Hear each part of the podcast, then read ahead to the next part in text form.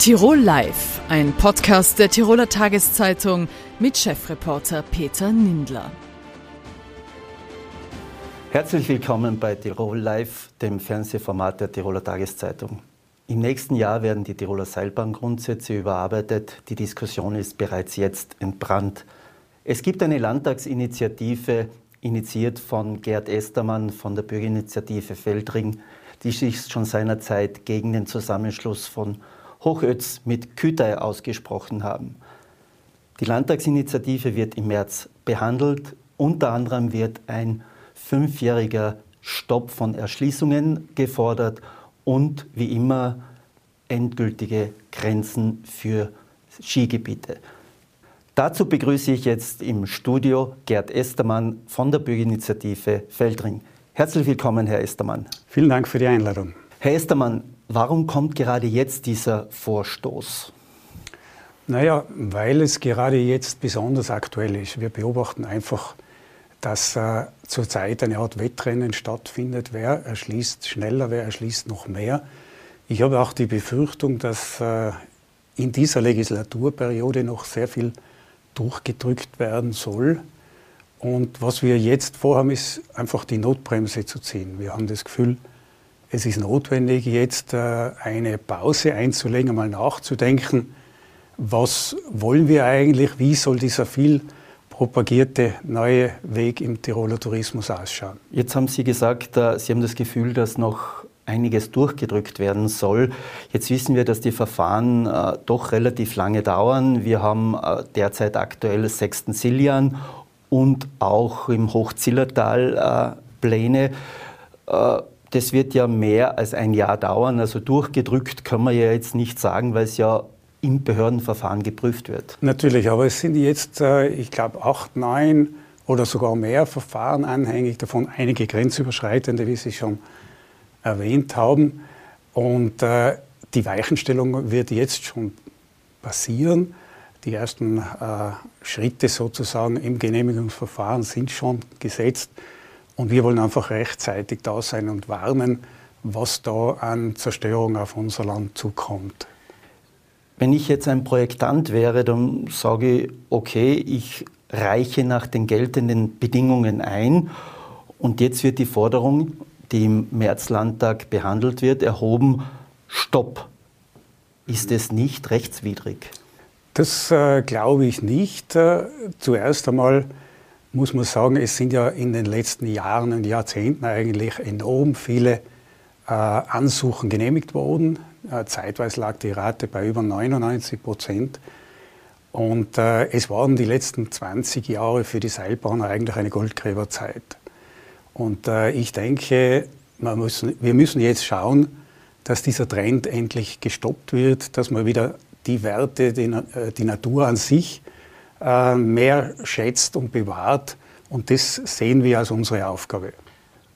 Allerdings muss man ja sagen, dass äh, große Projekte in den vergangenen Jahren ja nicht realisiert wurden.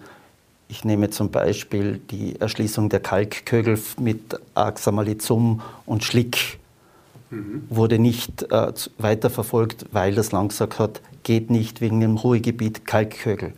Hochözkütei hat das Bundesverwaltungsgericht aufgehoben. Die von Ihnen auch kritisierte Gletscherehe Bitztal-Ötztal ist auf Eis. Auch jetzt Neustift äh, geht es nicht weiter. Also eigentlich, Sie sprechen von einer Goldgräberstimmung. Auf der anderen Seite sind genau diese Zusammenschlüsse in den vergangenen Jahren nicht gekommen. Ja, haben Sie sich auch einmal überlegt, warum die nicht gekommen sind? Ich denke, dass ein ganz äh, großer Teil davon auch auf den Widerstand aus der Bevölkerung zurückzuführen ist. Im Fall Hochötz-Kütei traue ich mich zu behaupten, dass es Mit Ihrer Initiative? unsere Initiative wesentlich beteiligt war. Es war damals so, äh, 2018, dass die Bevölkerung eigentlich komplett äh, uninformiert war. Selbst die Grundbesitzer haben nichts gewusst. Und wir haben glücklicherweise frühzeitig Informationen bekommen haben uns dann sehr schnell organisieren können, über eine Petition unter anderem, und haben einfach gemerkt, dass auch die lokale Bevölkerung, also auch die äh, betroffenen Gemeinden eigentlich massiv gegen diese Projekte sind. Und ich denke, Jetzt im Nachhinein sind auch die Betreiber froh, äh, denn das wäre wahrscheinlich auch aus wirtschaftlicher Sicht keine besonders sinnvolle Sache gewesen. Aber trotzdem muss man ja sagen, man muss es ja auf Basis des jetzigen Seilbahnprogramms ist es ja möglich, dass es Zusammenschlüsse, die in den rechtlichen Rahmen passen, möglich sind. Warum soll man das stoppen? Weil dann ist das nicht ein zu großer Eingriff. Na, wir wollen ja, dass diese rechtlichen oder äh, Grundlagen geändert werden. Und Pro futuro. ja, genau. Und dafür braucht es Zeit. Es müssen neue Gutachten eingeholt werden, es müssen Experten gehört werden. Und in dieser Zeit, so befürchten wir, würden viele Projekte realisiert und deshalb eingereicht, eingereicht beziehungsweise dann auf Schiene gebracht. Mhm. Und äh, deswegen drängen wir darauf, dass man jetzt mal sagt, äh, stopp, wir überlegen uns jetzt, wie es weitergehen kann, im Sinne des Naturschutzes, aber auch im Sinne der Betreiber, die natürlich auch Planungssicherheit haben wollen. Äh, und deswegen glaube ich, ist einfach diese Nachdenkpause oder diese, dieser Baustopp notwendig. Es ist ja nichts Neues. Es gab das schon einmal. Projektstopp. Genau, Projektstopp, wenn wir ja. ganz genau sind. Äh, es gab das ja schon einmal in den 90er Jahren. Ja, damals von Wendelin Weingartner. Genau, und das war eigentlich damals die beste Zeit äh, für den Naturschutz. Man hat nach dieser ersten Erschließungswelle gesehen, dass das Ganze aus dem Ruder läuft äh, und hat die damals sinnvollerweise auch die Stopptaste gedrückt. Leider Gottes ist dann der Druck aus der Seilbahnlobby so groß geworden, dass man viele Regelungen wieder zurückgenommen hat, auch das DSSB äh, novelliert hat, äh, verändert hat, immer im Sinne der Seilbahnwirtschaft. Die Grünen sagen jetzt, äh, es braucht eine freiwillige Beteiligung der Projektanten, ansonsten geht es nicht. Würden Sie appellieren an die Betreiber von Seilbahnen, selbst einmal diese Selbstbindung zu machen, jetzt einmal bis die Novelle der neuen Seilbahngrundsätze am Tisch ist, einmal zu warten? Das wäre schön, wenn das funktionieren würde, aber daran glaube ich nicht. Äh, ich halte das für blauäugig oder grünäugig, je nachdem, wie man das betrachten möchte. Das hat sich in der Vergangenheit schon gezeigt. Da geht es um Profit, da geht es um Expansion, da geht es aber auch in erster Linie um Investitionen. Und in Niedrigzinszeiten, so wie wir sie heute haben, äh, ist ein solches Projekt immer noch etwas, wo man Profit machen kann. Jetzt sprechen Sie immer von Lobbys. Sind Bürgerinitiativen auch Lobbys? Lobbys ist so negativ mhm. besetzt. Wir sind doch auch Unternehmer im Land, äh, die Arbeitsplätze schaffen und die uns immer wieder sagen, sie werden immer so negativ als Lobbys bezeichnet. Mhm. Was verbinden Sie mit dem Wort Seilbahnlobbys? Ja, ich sehe das jetzt nicht so negativ. Es ist, äh, es ist legitim, dass jeder seine Interessen vertritt. Aber wie bei vielen Dingen kommt es halt auf das Ausmaß an. Und wir haben äh, damals bei der Initiative Feldring eigentlich schon den Slogan geprägt, genug ist genug. Den hat Kanzler Kurz uns dann kurzfristig gestohlen. Aber äh, die Meinung, meine Meinung ist einfach, äh, wir haben jetzt ein Ausmaß erreicht, wo man sagen kann, es reicht, es ist genug, wir sind auf einem sehr hohen Level. Wir wollen uns auf diesem Level äh, verbessern qualitativ verbessern, aber quantitativ ist eigentlich die Spitze erreicht aus meiner Sicht. Ihre Ziele für das neue Seilbahnprogramm, wenn Sie das kurz erwähnen, was sind Ihre zentralen Ziele? Weil über die Nachdenkpause, glaube ich, geht es auch um fixe Ausbaugrenzen und um den absoluten Gletscherschutz. Genau, es sind also mehrere äh, Forderungen, die wir hier aufgestellt haben. Äh, grundsätzlich äh, muss man sagen, ist es einfach notwendig, jetzt klare Regelungen zu schaffen. Äh, bisher waren ja immer sehr, sehr viele Ausnahmeregelungen möglich. Ich sage immer, wir sind in einem Land der Ausnahmeregelungen. Das gilt beispielsweise auch für den Gletscherschutz, äh, der in seiner ursprünglichen Fassung Anfang der 90er Jahre noch äh, wirklich ein absoluter war. Und dann hat man hineinreklamiert, dass in bestehenden Gletscherskigebieten durchaus Erweiterungsmöglichkeiten geschaffen werden können. Man hat die auch kartografisch äh, festgelegt. Und das sind halt Dinge, wo man sagt, wo ich sagen muss, da fehlt mir die echte Gesinnung im Sinne eines Naturschutzes. Äh, es wird immer argumentiert mit öffentlichem Interesse. Ja, wenn man sich die Projekte dann genauer anschaut, sind das sehr private Interessen einiger weniger Unternehmer. Ich spreche von einer Handvoll größerer äh, Unternehmer in, Tirol.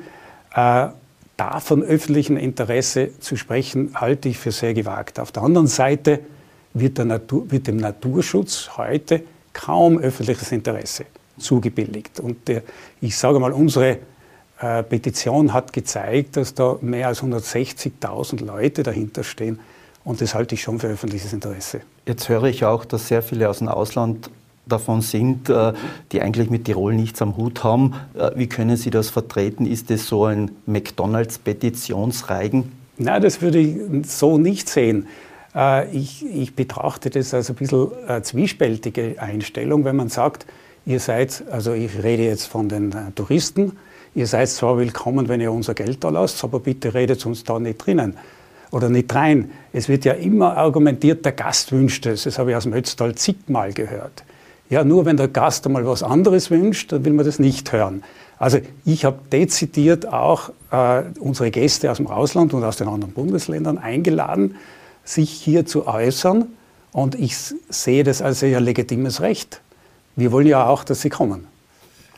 Herr Estermann, danke für das Gespräch und wir werden sehen, ob die Landtagsinitiative im März äh, Erfolg haben wird, ob dem zugestimmt wird, ob sie vertagt wird, ob sie zurückgestellt wird. Wir hoffen darauf. Vielen Dank. Danke. Am kommenden Sonntag finden in Tirol in 273 Gemeinden Bürgermeister- und Gemeinderatswahlen statt. Heuer überschattet von Corona, allerdings auch von einer gewissen Politikverdrossenheit und auch von einer Zuspitzung oder Polarisierung in der Gesellschaft. Wie sieht es im Wahlkampffinale aus? Wie geht es in den Gemeinden zu? Das frage ich jetzt den Gemeindeverbandspräsidenten Ernst Schöpf. Ernst Schöpf ist selbst 35 Jahre lang Bürgermeister in Sölln und damit der längst dienendste in Tirol. Herzlich willkommen, Herr Schöpf. Grüß Gott, Herr Nindler und vor allen Dingen alle, die uns dann auch zuhören und zuschauen. Herr Präsident, ähm, wir haben selbst geschrieben, dass der Ton in den Gemeindestuben in den vergangenen Tagen und Wochen ein bisschen rauer geworden ist. Ist das dem Wahlkampf geschuldet oder einer allgemeinen Situation? Ja, in den Gemeindestuben würde ich jetzt gar nicht so sehr sagen, in meinem Wahlkampf, aber da kommen wir ja sicher noch drauf zu sprechen, ist ja eine eigene Kiste, aber demnächst überstanden wieder für weitere sechs Jahre. Na, generell ist schon festzustellen, dass die Bürger insgesamt ungeduldiger wurden im Laufe der Jahrzehnte und das kann ich jetzt wirklich beobachten. Das war vor Corona schon so und jetzt hat natürlich äh, die Pandemie, haben die Lockdowns äh, mit allen Schwierigkeiten, die dann oft im Privaten hinterlegt waren, schon dazu beigetragen, dass die Leute einfach oft an ihre Grenzen gestoßen sind und ihrem Ärger auch Luft machen wollten und mussten. Äh, und dass da dann natürlich eine Reflexionsfläche die Vertreter unmittelbar vor Ort will heißen, die Gemeindevertreter sind. Das ist so. Äh, da muss man sich dann auch reinfinden, da soll man jetzt durchaus auch viel Verständnis mitbringen. Aber ich glaube, es hat sich inzwischen diesbezüglich schon wieder sehr viel gelegt, weil ja das Leben wieder doch einen hohen Grad der Normalität erfahren hat. Man darf ja wieder vors Haus, man darf wieder einkehren. Man sollte natürlich Vorsichtsmaßnahmen, Handlungsanleitungen, Stichwort nicht zu viele Menschen auf einem Haufen sozusagen, Masken wo notwendig, das sollte man einhalten. Aber da ist schon wieder ziemlich viel Luft heraus. Aber der Protest war spürbar am Anfang, oder weil Sie jetzt sagen, es, ist, äh, es hat ein bisschen abgehebt, aber der Protest äh, spürt man denn in, in vielen Bereichen, auch was kommunale Anliegen betrifft, dass sich das überschwappt? Ja, das war in meiner Heimatgemeinde so und aus Gesprächen mit der Kollegschaft weiß ich es natürlich auch, dass einfach Bürger einem Unmut Lauf ließen, freien Lauf ließen, der jetzt in der Gemeinde nicht begründet war. Äh, ich meine, die Regierenden hatten ja auch keine leichte Zeit, weil äh, Lockdowns verkünden, äh, Freiheitsbeschränkungen gröbster Art vermelden, das ist ja keine lustvolle Aufgabe. Und das wird man auch zugeben müssen, bis zuletzt im Grunde genommen es war doch alles immer wieder sprunghaft, nicht? weil wir das mit der Impfpflicht und welcher nicht geimpft im Moment trotzdem wo überall hin, ich habe es auch schon aufgegeben. Ich sage es offen und ehrlich. Nicht? Also das hat alles nicht erleichtert, äh, auch eben für die Akteure vor Ort, weil das war halt, waren die Ersten, die die Bürger getroffen haben. Was auch interessant war, und da bin ich auch nicht allein in der Beobachtung, man hat die Bürger noch besser kennengelernt. Äh, ich muss sagen, in Sölden so solche, die ich bislang als gleichmütige, in sich ruhende kannte, äh, die waren oft sehr zügig auf 180 oben. Äh, und da, wo ich in der Begegnung so vor 100 Meter zunächst einen cholerischen Anfall befürchtet hatte, die waren oft recht gelassen, haben gesagt, ja, das kann man jetzt eh nichts machen. Auch das war eine interessante Lebensschule im Übrigen. Ausfluss dieser Stimmung ist ja auch, dass die impfkritische Partei MFG in 51 Gemeinden antritt. Was sagen Sie dazu? Ist das nicht, äh, weil das einzige Thema ist ja eher die Geschichte rund um Maßnahmen von der Bundesregierung und die Impfpflicht. Weniger die kommunalen Interessen. Wie beurteilen Sie das? Ja, es ist zunächst erstaunlich, dass Impfpflicht und kommunale Möglichkeiten überhaupt nicht zusammenstimmen. Also es gibt ja keinen Gemeinderat in dieser Republik oder Stadtrat, der imstande wäre, diese Pflicht zu beeinflussen oder gar aufzuheben. Was ich bemerke, auch in meiner Heimatgemeinde, ist diese Gruppierung aktiv. Äh, Sie legen jetzt gar nicht so sehr Wert darauf, als Impfgegner bezeichnet zu werden, sondern nennen eben Freiheit, Grundrechte, ja, wer will das nicht? Das ist jetzt keine Neuerfindung als ihr hehres Ziel. Aber das ist im Kielwasser natürlich, und ich denke speziell auch der oberösterreichischen Landtagswahl im Herbst, wo ja diese MFG durchaus erfolgreich war oder unlängst in einer niederösterreichischen Gemeinde, halt auch entstanden. Aber Veränderungsmöglichkeiten auf kommunaler Ebene in dem Zusammenhang, die sind ja praktisch null und ich habe auch ein sicheres Gefühl, dass das die Bürger in hohem Maße durchschauen. Aber könnte es nicht so sein, dass äh, doch in den Gemeinden, wo Sie antreten, also wo die MFG antritt, dass Sie eigentlich einen breiten Protest einerseits, wo wir schon gesagt haben, äh, Impfpflicht und Corona-Maßnahmen, aber vielleicht dann auch über doch Vorgänge in den Gemeinden, die durchaus umstritten sind, dass Sie versuchen, den Protest bei sich zu kanalisieren? Das ist sehr gut möglich und das wird ja spannend werden. Ich glaube, ich habe da also nichts Solides an, an Prognosen von einschlägigen Experten gehört. Äh, natürlich ist das ein Ventil für Unzufriedene, die aus verschiedensten Gründen mit der aktuellen Gemeindeführung, mit den wieder kandidierenden Bürgermeisterinnen oder Bürgermeistern unzufrieden sind, dass die einmal ihren Unmut auf diese Tour loswerden. Weil ich muss sagen, ich erwarte ja nicht, dass mich alle Menschen lieb haben. Das ist ja denkunmöglich. Und jetzt sage ich gerade in meinem Fall nach 36 Jahren beinahe da. Da hat man ja zwingend jeden Bürger schon mehrfach äh, nicht immer recht geben können oder jeden seiner Wünsche nachgeben können. Da ist ja auch ein strenges rechtliches Korsett vielfach hinterlegt. Und dass da mancher jetzt das als Ventil nimmt, um dem Schöpf Ernst seiner Liste oder wem immer auch von den anderen Mitbewerbern eins auszuwischen, das möchte ich nicht ausschließen. Ja. War es klug, die Gemeinderatswahlen jetzt abzuhalten? Hätte man die Chance gehabt, sie zu verschieben?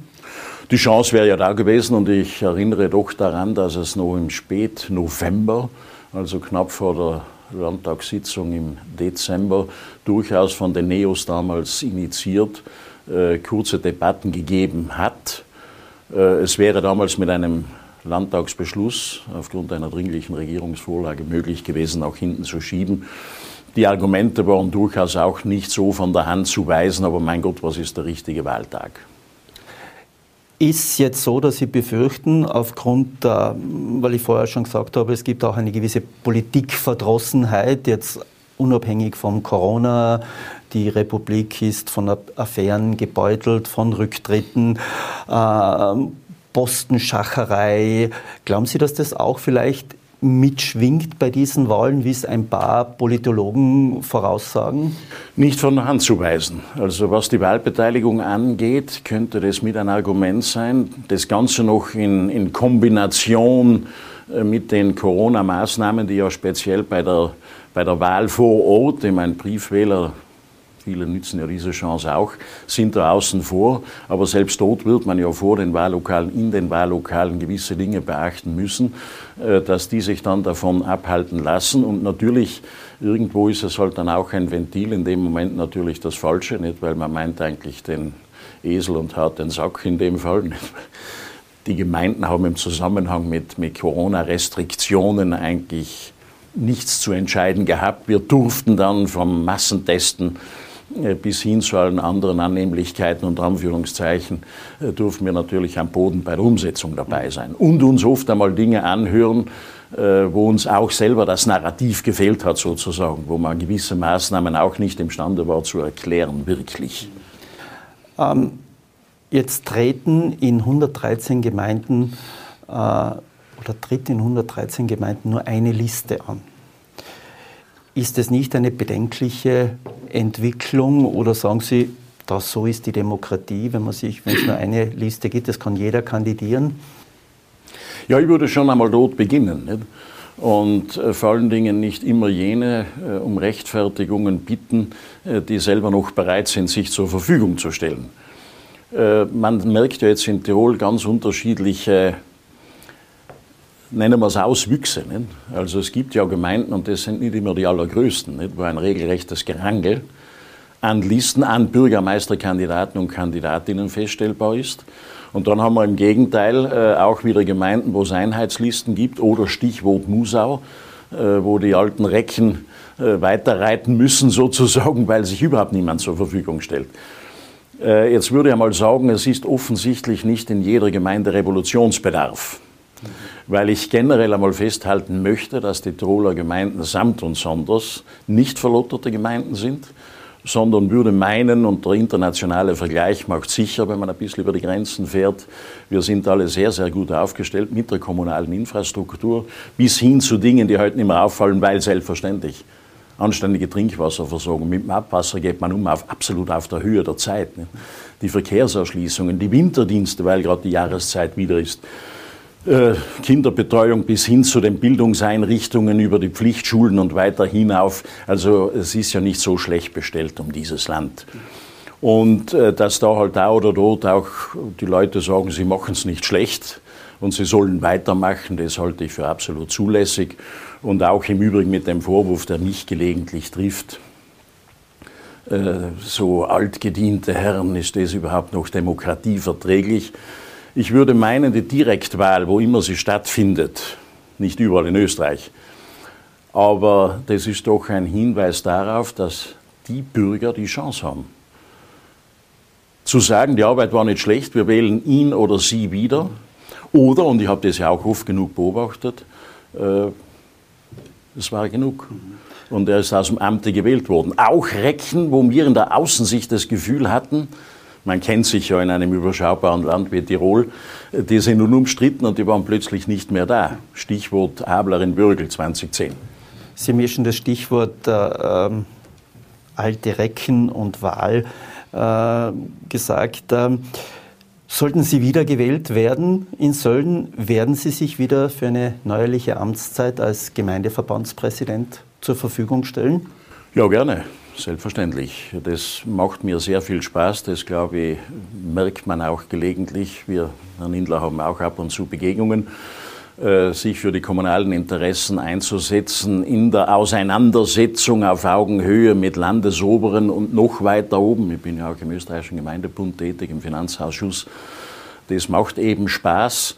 Äh, und selbstverständlich, wenn es in Sölden gut geht, dann werde ich mich am 2. Mai, da ist nämlich der Tiroler Gemeindetag, dann Wo ist er heuer? heuer in Heiming, äh, übrigens, wenn es gerade loswerden darf, wenn ich die Chance habe, da live bei Ihnen natürlich. zu sein. Es wird der Finanzminister Brunner unser Ehrengast sein an diesem Tage. Äh, und da werde ich mich schon wieder der Wahl stellen. Aber vorher müssen wir im Vorstand wieder neu strukturieren. Es wird ja neue Köpfe geben, zwingend. Es kommt ja immer wieder zu einem Austausch. Aber zunächst erste Hürde heißt Sölden. Ich habe eine Herausforderin und zunächst muss man die Hausaufgaben einmal erledigen.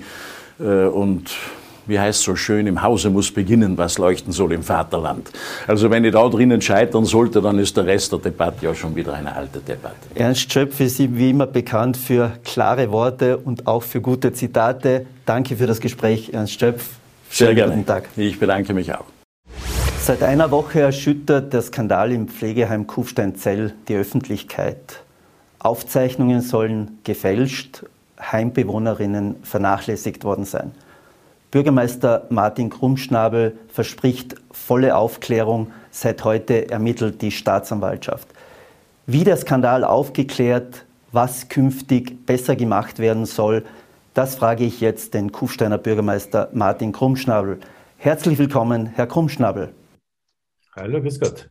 Herr Krummschnabel, wie erschüttert sind Sie über diese Vorgänge im Pflegeheim in Zell?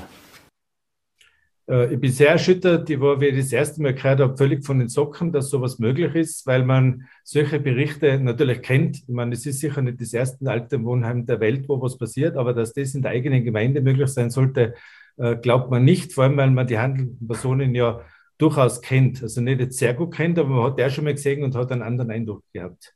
Jetzt stellen sich viele die Frage, wie konnte das passieren?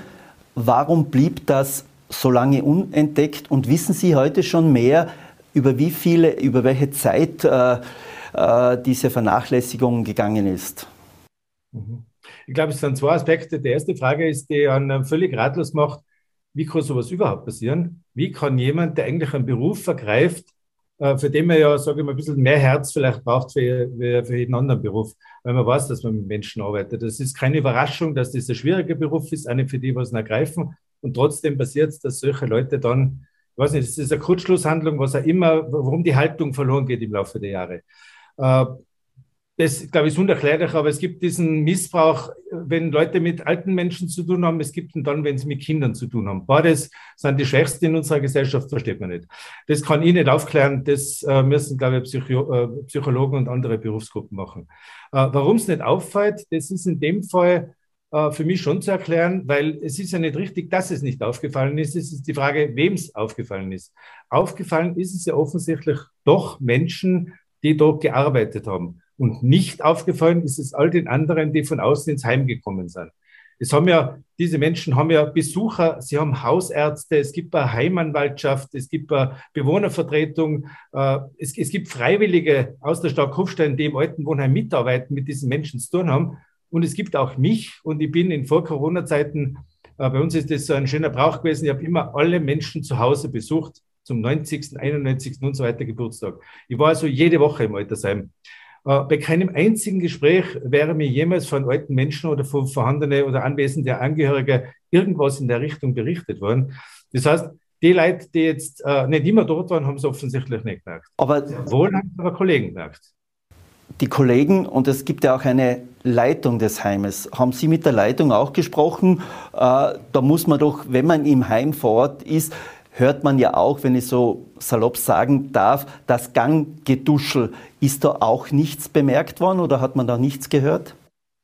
Da gehen jetzt die Meinungen weit auseinander. In unseren Besprechungen war natürlich klar, weil man, man weiß ja, wenn, wenn sowas passiert, welche Fragen werden denn in etwa kommen? Wir haben natürlich das Leitungspersonal gefragt, ist euch das nie aufgefallen? Wie, wie ist das möglich in eurem Haus?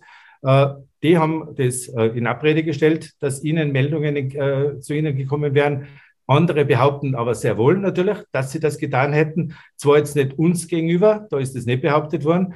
Wir haben, nachdem wir davon erfahren haben, ich glaube, zehn Leute in fünf Stunden einvernommen. Wir haben das sehr, sehr eilig gemacht und haben äh, mit einem Haufen Leute die dort arbeiten, teilweise auch vorher auf dieser Abteilung waren, die uns bestätigt haben, dass sie das gewusst haben, dass da Dinge passiert sind. Müssen wir vielleicht noch reden, was wirklich passiert ist. Aber dass sie das damals erstens nicht weitergemeldet haben und dass, dass sie zweitens den Eindruck gehabt haben, dass die Leitung des Heimes, weder die kaufmännische noch die Pflegedienstleitung, das haben bemerken können. Aber dass es Kollegen gemerkt haben, das steht da fest, weil sonst hätten wir ja überhaupt keine Anhaltspunkte dafür jemals bekommen. Jetzt müssen wir es, glaube ich, auch eingrenzen. Es äh, betroffen ist, glaube ich, nur eine Abteilung oder sind es mehrere Abteilungen?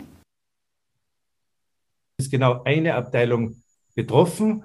Und weil Sie gefragt haben, wie lang geht es, da gehen die Aussagen auch auseinander. Unser Ansatzpunkt, da was aufzudecken, war ja nicht irgendein Missstand in der Pflege. Unser Ansatzpunkt war ja die Behauptung, dass es zu Unregelmäßigkeiten in der Zeiterfassung gekommen sei. Das war offensichtlich nach dem heutigen Kenntnisstand auch die Ursache, warum der Heimleiter Personen in andere Abteilungen versetzt hat oder auch von der Führungsposition entfernt hat. Äh, interessanterweise haben sich genau diese Personen dann bei mir beschwert, dass der Pflegedienstleiter sie jetzt auf Positionen versetzt hat, die sie jetzt nicht mehr haben wollen. Und ich habe gesagt, na, okay, dem gehe ich nach. Es kann ja jetzt nicht am Alter der Personen liegen, weil ich bin selber nicht mehr die Jüngste. Also ich bin der Letzte, der glaubt, dass ältere Mitarbeiter nichts mehr beizutragen haben. Eigentlich ganz im Gegenteil. Das sind für mich das Rückgrat eigentlich für solche Institutionen. Und äh, in dem nächsten Gespräch hat sie ausgestellt, du, es war leider nicht nur in der Zeiterfassung ein Problem und es war auch nicht ein Problem von einmal oder zweimal, weil da wäre es um Geld gegangen. Das war ja in dem Sinn völlig unbedeutend. Sondern da geht es wirklich auch darum, dass jetzt die Mitarbeiter plötzlich sagen, es hat schon andere Dinge gegeben, warum wir froh waren über diesen Wechsel in der Abteilung. Und dann diese Einvernahmen haben uns dann eben auch diese äh, Ereignisse gebracht, die jetzt medial äh, viel berichtet werden, die aber nicht zugestanden sind, möchte ich auch sagen. Die Zeiterfassung da haben wir Zugeständnisse, zwar nicht so oft und, und so häufig und, und nicht so, so schlimm vom Zugeständnis her, aber in der Pflege streiten die Personen ja ab, auch nur irgendeine Form von Vernachlässigung. Das heißt, das heißt äh, die Vorwürfe werden bestritten, dass die Heimbewohnerinnen schon um 15 Uhr ins Bett gelegt worden sind, dass sie davor äh, schon das Essen bekommen haben. Jetzt gibt es aber auch äh, doch den Vorwurf, auch die Politik, Sie hätten davor schon Hinweise bekommen. Und vor Jahren gab es einen mal Fall mit einer verstorbenen Heimbewohnerin, äh, wo es auch schon Untersuchungen gegeben hat. Also das heißt, äh, Ihren Aussagen zu folgen, Sie haben bis jetzt nie was davon gehört. Na, ich habe also den Fall, den Sie jetzt ansprechen, der gerichtlich verhandelt worden ist, da waren drei Mitarbeiterinnen der Stadt Kufstein, sind ja direkt auf der Anklagepunkt in Innsbruck gesessen beim Landesgericht. Äh, den habe ich erfragt mit der Anklage sozusagen, mit diesem Verfahren. Äh, die drei sind interessanterweise freigesprochen worden damals. Äh, trotzdem haben wir natürlich gesagt, okay, aber wenn sowas passieren kann, da ist es darum gegangen, dass eine ältere Dame eine Leibschüssel quasi unter sich gehabt hat und die hat stundenlang niemand entfernt, obwohl nach der Dokumentation ständig wer dort war. Äh, wir haben dann begonnen und haben wirklich um Zehntausende Euro pro Jahr Schulungen angeboten für die Mitarbeiterinnen und Mitarbeiter, haben unser gesamtes Gehaltsschema überdacht, um wirklich konkurrenzfähig zu sein mit Krankenhäusern, dass uns nicht die besten Leute davonlaufen und haben auch nochmal um Zehntausende von Euro all das angeschafft, was vom Altersheim uns genannt worden ist, was die Pflege verbessern könnte. Also man hat da sehr wohl ständig äh, nachgebessert, aber es sagt, äh, wenn irgendwo die Einstellung bei einer Person nicht passt, dann hilft es nichts. Äh, was Information betrifft, äh, es hat natürlich Fälle gegeben. Wir haben jetzt mal nachgeschaut, so im, im Schnitt pro Jahr hat es einen Fall gegeben, der einmal gemeldet worden ist, dem man äh, gröber nachgegangen ist. Und natürlich im Tagesgeschäft gibt es einfach Differenzen oft zwischen dem, was die äh, Angehörigen wollen und dem, was die Pfleger sagen. Und dem ist man nachgegangen. Ja. Hat es eigentlich von der Volksanwaltschaft, von der Heimvolksanwaltschaft im Land auch äh, einmal Hinweise gegeben? Hat es da auch äh, Schreiben gegeben oder sagen Sie, na, da ist uns eigentlich nie was gesagt worden, was zu verbessern wäre?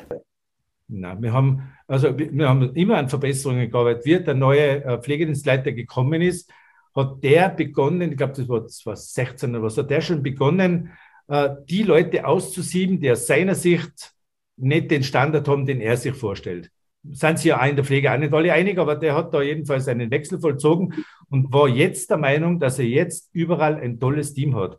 Und wenn man die Leute anschaut, die jetzt da beschuldigt werden, das würde man nicht glauben. Ich kann es nur so sagen. Das glaubt man nicht. Das sind Leute, die man trifft auf einem Betriebsausflug, äh, die auch, wenn sie sprechen, immer nur mit viel Empathie über ihren Beruf reden. Also denen würde es mir eigentlich nicht zutrauen. Aber wir werden das klären, wenn jemand sagt, er hat schon vorher was gemeldet. Wir brauchen die Leute ganz konkret als Zeugen. Wir brauchen keine Latrinengerüchte, sondern wir brauchen Namen, Adresse, wer hat wann was gesehen. Äh, das werden wir auch heute Abend so machen mit den Angehörigen. Äh, wie ist Ihr Vertrauen noch in die Heimleitung, in die Pflegedienstleitung? Wird es da Veränderungen geben müssen, äh, weil man sagt, wir müssen das neu aufstellen? Welche Lehren wird man in Zukunft ziehen daraus? Das, das kann ganz leicht sein. Der Pflegedienstleiter sagt, ja, wenn ihr mir nicht mehr vertraut, bitte, dann, dann muss ich gehen. Das ist mir auch klar, wenn sowas passiert. Nur wie gesagt, wir haben derzeit die Hinweise von den Leuten, die gesagt haben, dass was passiert ist, nicht, dass er in irgendeiner Form involviert wäre. Aber wenn sich das ändert, natürlich äh, wird sich da in der Betrachtung auch was ändern müssen, äh, weil es gibt bei uns schon, wir haben im Stadtrat alles einstimmig und wirklich in aller Klarheit beschlossen, die, wo wir wissen oder zu wissen glauben, sage ich jetzt mal, dass sie da Unrecht auf sich geladen haben, die haben wir fristlos entlassen, da gibt es von uns überhaupt äh, keine Nachsicht. Äh, aber das muss jetzt, glaube ich, schon die Staatsanwaltschaft anschauen, was an Beweisen tatsächlich da ist. Und wenn Leute vor Gericht aussagen, stehen sie unter Wahrheitspflicht, ist, glaube ich, auch nochmal ein anderes äh, Niveau der Aussagen dann. Da werden wir es genau wissen, was endgültig zu tun ist. Es steht ja auch im Raum, dass der Stadtrat von Kufstein äh, eine externe Prüfung äh, einleiten möchte. Wird die genauso gemacht, obwohl jetzt die Staatsanwaltschaft ermittelt? Und vielleicht noch eine Frage. Wie viele Personen, weil es wird jetzt immer von mehreren Personen äh, gesprochen, sind tatsächlich derzeit involviert? Also derzeit involviert, wo man sagt, das ist wirklich schwerwiegend, sind drei Personen. die haben wir bereits fristlos entlassen. In zwei Fällen, die gesagt haben, sie haben einmal die Zeit manipuliert, haben wir dienstrechtlich gesehen eine Ermahnung ausgesprochen äh, und dann die Anzeige beim Land gemacht und bei der Staatsanwaltschaft. Also bei diesen drei Personen ist einmal der Betrug aus meiner Sicht jetzt zu untersuchen, weil das ist das, wo, was man vielleicht auch leichter nachweisen kann aufgrund der Aussagen. Das andere steht im Raum, aber ich habe heute zum Beispiel Vormittag ein Telefonat gehabt mit jemandem, der bei uns gearbeitet hat, der hat mir das mit der Zeiterfassung bestätigt, hat aber das mit Niederlegen und mit Grießbrei gesagt, na, das hat es nicht gegeben. Wenn wir Leute niedergelegt haben, weil sie, dann haben wir es gemacht, weil sie das wollten. Und so ähnlich haben sie ja die Pflegekräfte auch bei uns verantwortet, wir machen das nicht gegen die Leute, wir machen das für die Leute. Und das wird wahrscheinlich schwer aufzuklären sein, weil ja das Medizinische, das Fachliche im Nachhinein wahnsinnig schwer zu rekonstruieren ist. Und wird es die externe Prüfung auch geben? Ja, absolut. Äh, das Land hat ja angekündigt, äh, auch eine Prüfung zu machen. Das hält uns aber nicht davon ab, dass wir auch eine Prüfung in Auftrag geben. Ich weiß nicht, wann das Land beginnt und wie das ausschaut. Ich möchte das relativ kurzfristig äh, bei uns machen. Ich war ja schon übers Wochenende wieder in Kontakt mit einer großen österreichischen Firma, die mir nur am Wochenende einen Kostenvoranschlag geschickt hat und ein Angebot, was sie machen würden. Im Raum steht so eine Aktion, wo man bei zwölf Tage lang ins Haus kommt, mit Experten und mit den Mitarbeitern und Bewohnern spricht, um das ganze Umfeld einmal abzuklären, was zu tun ist und uns dann berät, was wir in weiterer Folge tun sollten. Ich glaube, das hat nebeneinander alles keinen Platz. Überlegt man dann auch äh, als abschließende Frage auch persönliche Konsequenzen? Also was habe ich als Bürgermeister falsch gemacht im städtischen Heim? Äh, ich glaube, ich hätte die Chance gehabt, was falsch zu machen, in dem Moment, wo ich es erfahre und nichts mache. Das wäre ja definitiv falsch gewesen.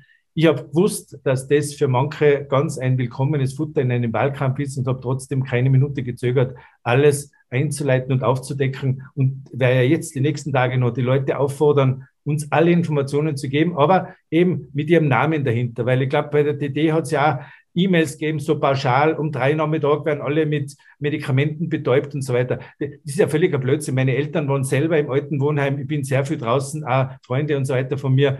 Äh, das stimmt einfach nicht. Dass sowas einmal gegeben hat, das kann man ja gar nicht abstreiten, das muss es gegeben haben. Aber dass das die Regel ist, wie Pflegekräfte mit Leuten umgehen, das stelle ich entschieden in Abrede.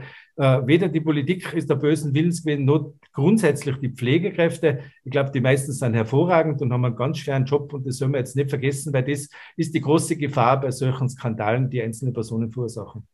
Herr Bürgermeister, vielen Dank für das Gespräch. Tirol Live können Sie wie immer auf dd.com sehen und natürlich als Podcast nachhören, wo immer Sie auch sind. Vielen Dank. Tirol Live, ein Podcast der Tiroler Tageszeitung. Das Video dazu sehen Sie auf tt.com.